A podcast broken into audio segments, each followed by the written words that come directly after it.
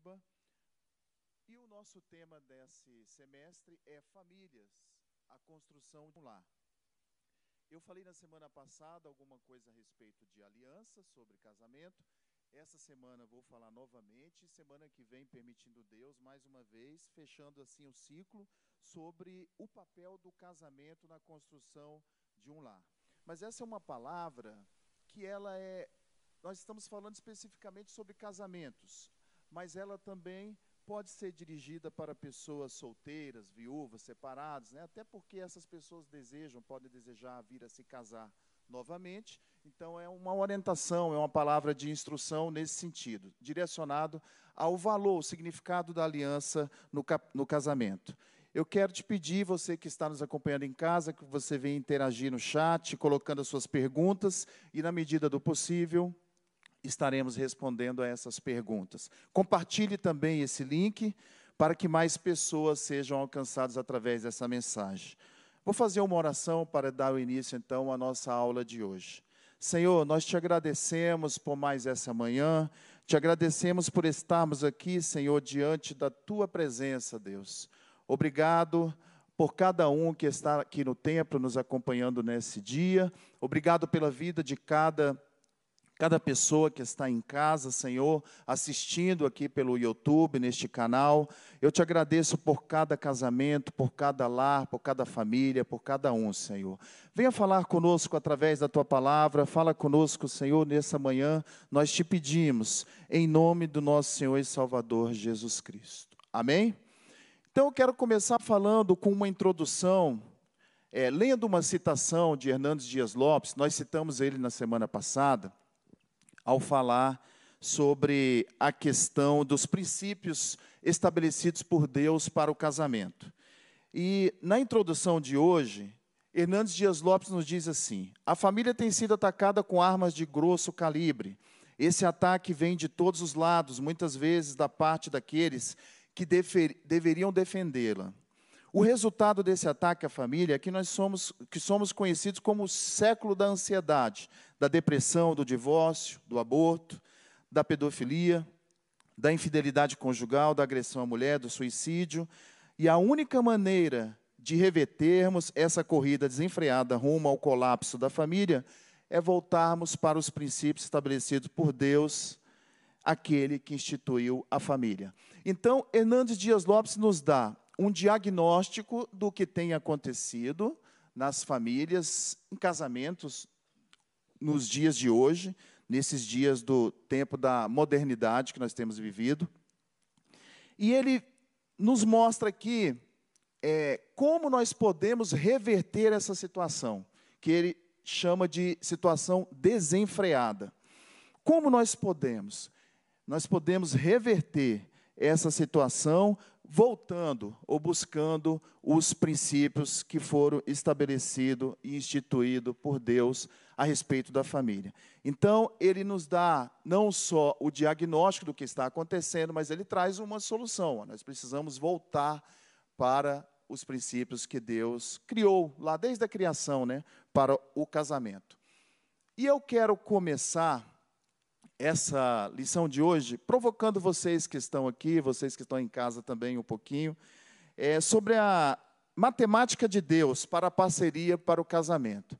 E a minha provocação é: quanto que é um mais um? Segundo a matemática, quanto que será que é um mais um? Mas aí eu vou levar para um outro lado, para a matemática da parceria, a matemática que vai servir para o casamento, para a gente entender hoje procurar entender a respeito dessa parceria. Quanto que é um mais um, segundo a parceria de Deus? Segundo a Bíblia nos ensina.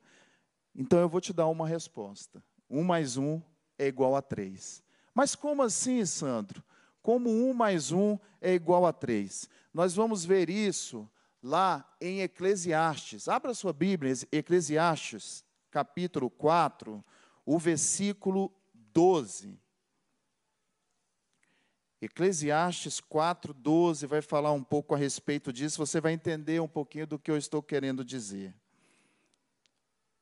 A Bíblia nos fala a partir ali do versículo 9, Eclesiastes 4:9. É melhor ter companhia do que estar sozinho, porque maior é a recompensa do trabalho de duas pessoas. Se um cair, o amigo pode ajudá-lo a levantar-se, mas pobre do homem que cai e não tem quem o ajude a levantar-se. E se dois dormirem juntos, vão manter-se aquecidos. Como, porém, manter-se aquecido sozinho? Então, o último versículo é esse que está projetado aí no slide. Um homem sozinho pode ser vencido, mas se dois conseguem, mas dois conseguem defender-se, um cordão de três dobras não se rompe com facilidade. Deus, então, ele é essa terceira parte aí na dobra aqui nós podemos pegar esta palavra, ela não é exclusivamente para casais, para casamento, mas essa palavra, ela pode ser interpretada como para parcerias. Ela serve para casos de parcerias. E nós sabemos que o casamento é uma parceria. O homem juntamente com a sua mulher, e aí Deus vem como a terceira parte nessa dobra. Deus sendo a parte mais forte e aquele que une as outras duas dobras. Então, Deus unindo o homem e a mulher e ele estando junto, criando assim então uma sinergia. Salomão está falando aqui neste versículo a respeito da sinergia, a força que há, um mais um, homem e mulher, mais Deus, a força que há no um mais um sendo igual a três. Mas isso tem que estar dentro do casamento, dentro dessa aliança, a presença de Deus, para que haja essa sinergia. A maior necessidade da família de hoje é a presença de Deus. A maior necessidade das nossas famílias é a presença de Deus, para que haja essa sinergia. E isso vai ser vai acontecer como? através de um relacionamento de intimidade. É a intimidade não só entre casais, não só entre o homem e a mulher, mas a intimidade do casal com o próprio Deus. Então, falando a respeito, já que nós estamos falando a respeito de matemática, e eu acredito que todo mundo gosta de matemática, né? Quem está me ouvindo aí? Eu acho que todo mundo deve gostar de matemática, né? Então vamos lá. A matemática de Deus, é, como será que funciona para Deus as, as operações aritméticas, né? Quando a gente fala em matemática, a gente lembra das operações aritméticas. Lembram quais são as operações aritméticas? Subtração, adição, multiplicação e também a divisão. Acho que todo mundo se lembra disso. Né? São as operações básicas da aritmética. E o Hernandes Dias Lopes ele traz aqui uma pontuação bastante importante do livro que eu já citei na semana passada, a respeito dessas operações é, atuando dentro do casamento. Então vamos lá. Ele começa falando a respeito da adição, da subtração. Vamos lá agora. Deixa eu ver se eu consigo puxar o slide. Subtração, tá ali. Ele começa falando a respeito da subtração. O casamento, ele começa com uma subtração. Por que, que o casamento começa com uma subtração? O homem deixará o seu pai e sua mãe. Está escrito lá em Gênesis capítulo 2, versículo 22. Então, deixando o pai e a mãe, ele está há aqui uma subtração para que o homem entre no casamento. Os pais também precisam liberar os seus filhos para que os filhos se casem. Olha uma outra situação aqui de subtração. Pais liberam seus filhos. Os, os filhos deixam pai e mãe cortando o cordão umbilical. Unir-se sem antes deixar pai e mãe é uma conspiração contra o propósito de Deus para o casamento. Porque o homem precisa deixar o pai e a mãe, segundo Gênesis 2, 24, cortar o cordão umbilical para que ele possa se unir a uma mulher. Então, se o homem não cortar o cordão umbilical, deixar seu pai e sua mãe e, e se casar, ele não está cumprindo o mandamento segundo a palavra de Deus. E aí então ele poderá estar, o Hernandes Dias Lopes fala algo muito interessante a respeito disso. Ele poderá então estar assim conspirando contra o casamento, porque ele não deixou o pai e mãe e resolveu se casar. Ou seja, fica ali dependendo financeiramente do pai e da mãe, ainda depende emocionalmente do pai e da mãe, quando a Bíblia fala, nos ensina que ele precisa cortar esse cordão umbilical. O casamento, então, precisa ter uma legalidade antes de acontecer a união física. Agora vamos falar um pouquinho a respeito da adição. Então, o homem deixou pai e mãe para se unir à sua mulher. Ele vai agora se unir. Então, há uma adição.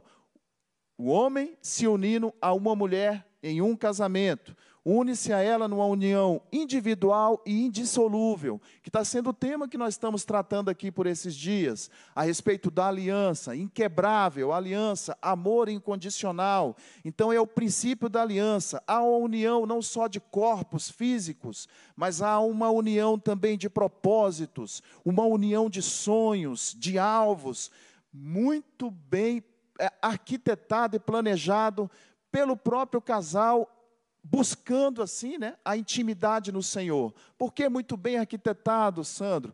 Porque o casal orando, né, marido, mulher, estão em oração, Deus vai mostrando, vai dando sonhos, Deus vai dando propósito, Deus vai, vai fazendo cumprir segundo a vontade dele, o casal vai buscando, vai caminhando junto, e essa união vai trazendo aquilo que nós falamos ali agora no, no versículo anterior, uma sinergia para o casal que vai assim fazendo cumprir a vontade de Deus. Em Efésios, o capítulo 5, versículos 28 e 29. Efésios 5, 28 e 29. A palavra de Deus vai nos falar a respeito disso aqui que eu estou falando agora. Da mesma forma, os maridos devem amar as suas mulheres como a seus próprios corpos. Quem ama sua mulher, ama a si mesmo. Quem ama sua mulher ama a si mesmo. Além do mais, ninguém jamais odiou seu próprio corpo. Antes o alimenta e dele cuida, como também Cristo fez com a igreja. Agora, Efésios, capítulo 6, versículo 8. Porque vocês sabem que o Senhor recompensará cada um pelo bem que praticar, seja escravo, seja livre. Então há uma adição: o homem se une à sua mulher cumprindo um propósito. No casamento, essa adição ela é constante em amor, afeto e respeito. Mas aí vem aquilo que um plantar, que o homem plantar na vida da mulher, ele vai colher. O que Efésios está nos falando aqui, esse capítulo de Efésios está falando é a respeito disso. Se o homem plantar bem para sua mulher, ele vai colher coisas boas. Se ele plantar coisas ruins, ele vai colher coisas ruins também. Aquilo que se planta, se colhe. É um princípio válido tanto para o bem, quanto também é válido para o mal. Então nós temos que ter muito cuidado. O que nós estamos plantando uns para os outros, né? O que o marido tem plantado para sua esposa? Você que é casado, o que você tem plantado na vida da sua esposa? Você, esposa, o que você tem plantado no casamento? na vida do seu marido. Você tem plantado boas coisas? Se você tiver plantando boas sementes, certamente você colherá coisas boas também. É o princípio da colheita. Agora nós vamos então para a multiplicação. Como que funciona a multiplicação no casamento? Após o casamento consumado, casamento consumado, marido, mulher, e então vem uma multiplicação através dos filhos. Salmo 127, versículo 3, diz assim: Os filhos são herança do Senhor, uma recompensa que Ele dá. É uma recompensa dada por Deus.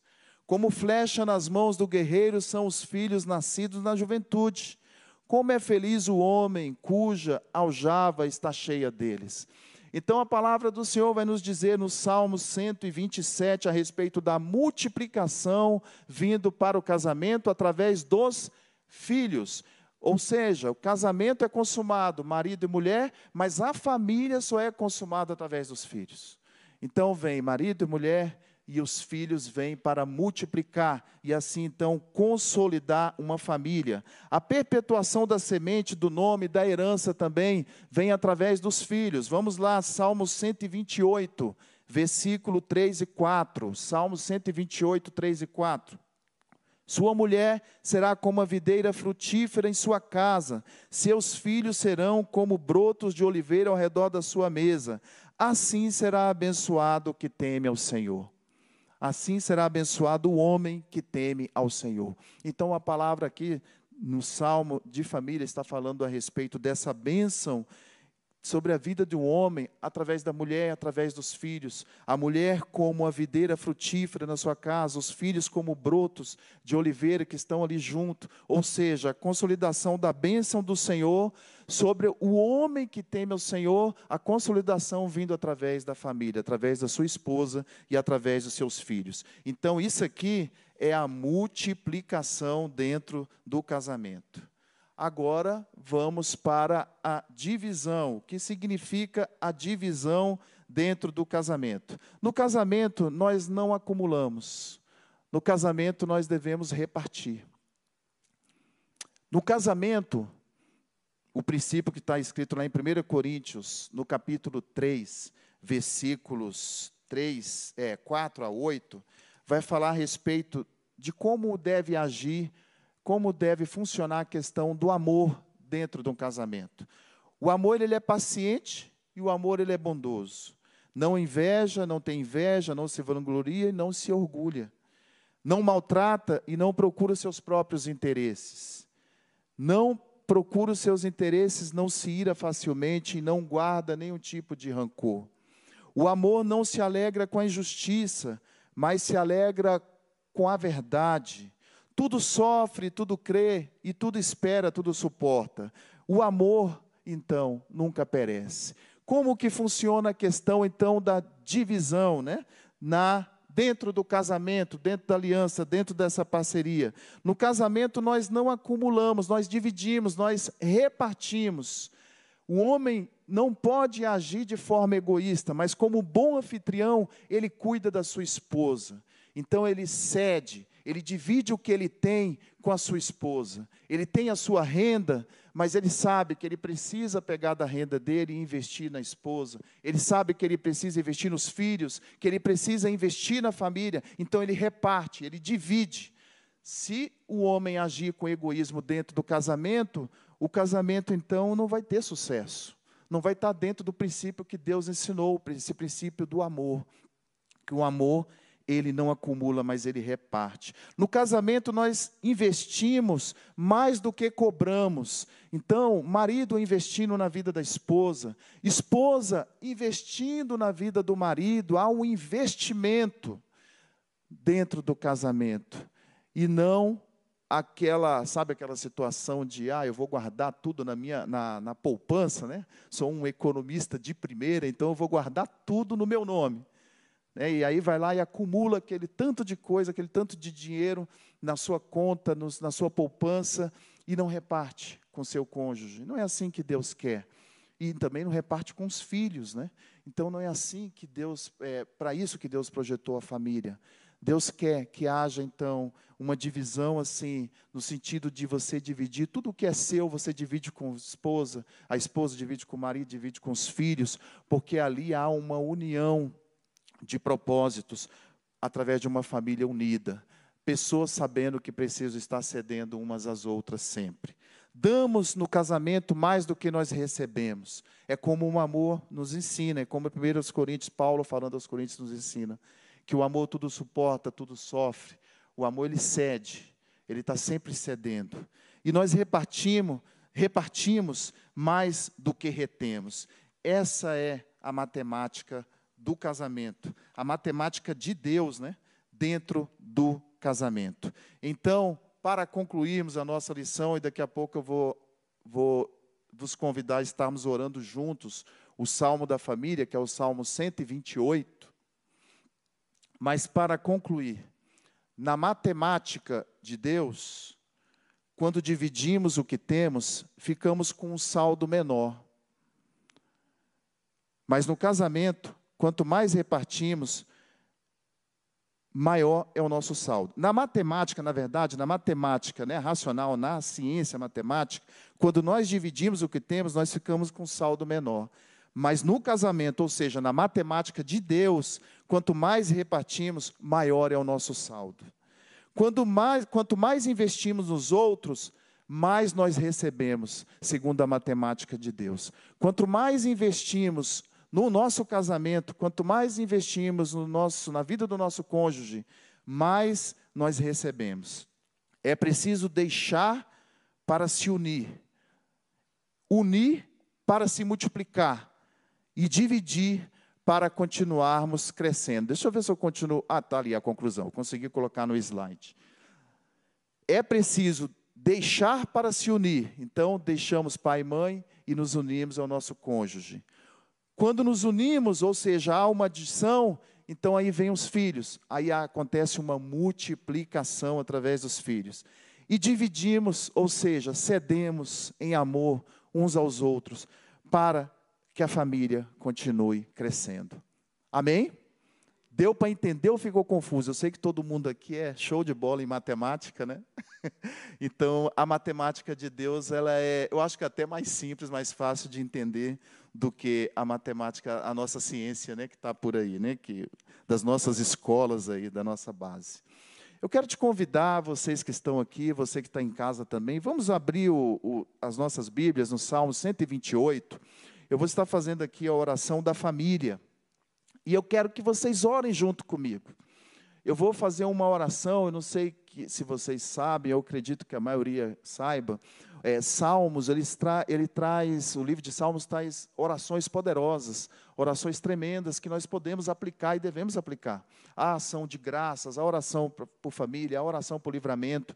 E esse salmo, especificamente, o Salmo 128, ele é uma oração é, que nós podemos fazer para, pelas nossas famílias, para as nossas famílias. E ele começa dizendo assim: Como sou feliz, porque eu temo ao Senhor, porque tenho andado em seus caminhos. Então comerei do fruto do meu trabalho e serei feliz e serei próspero. Minha mulher é como uma videira frutífera em minha casa, e meus filhos como brotos de oliveira ao redor da nossa mesa. Assim sou abençoado porque eu temo ao Senhor. Que o Senhor continue abençoando a minha família, para que vejamos a prosperidade todos os dias de nossas vidas. Você pode dizer isso? Que o Senhor continue abençoando a minha família, para que eu veja, para que vejamos a prosperidade todos os dias de nossas vidas, e para que eu veja os filhos de meus filhos, e que haja paz sempre na minha família e em nossas vidas, e todos digam amém. Amém? Deus abençoe a todos. Essa então foi, eu vou colocar ali mais um slide. É o slide ali com algumas famílias da nossa igreja, algumas famílias dos nossos pastores ali também. É, família como projeto de Deus. Tem alguns casais, algumas famílias bem bonitas ali, né? Da última vez eu passei muito rápido, hoje eu vou deixar um pouquinho mais de tempo. E que Deus abençoe a todos que aqui estão, abençoe a nossa igreja mais essa manhã, abençoe você também que está em casa. Um bom domingo e boa semana a todos. Amém? Permitindo Deus, estaremos aqui mais uma vez no próximo domingo, é, na última aula dessa série, falando a respeito da aliança Amor Incondicional. Deus abençoe a todos. Continue conosco neste mesmo canal. Às 10 horas, continuamos aqui com o nosso culto de louvor e adoração. Bom domingo e boa semana. Um abraço a todos.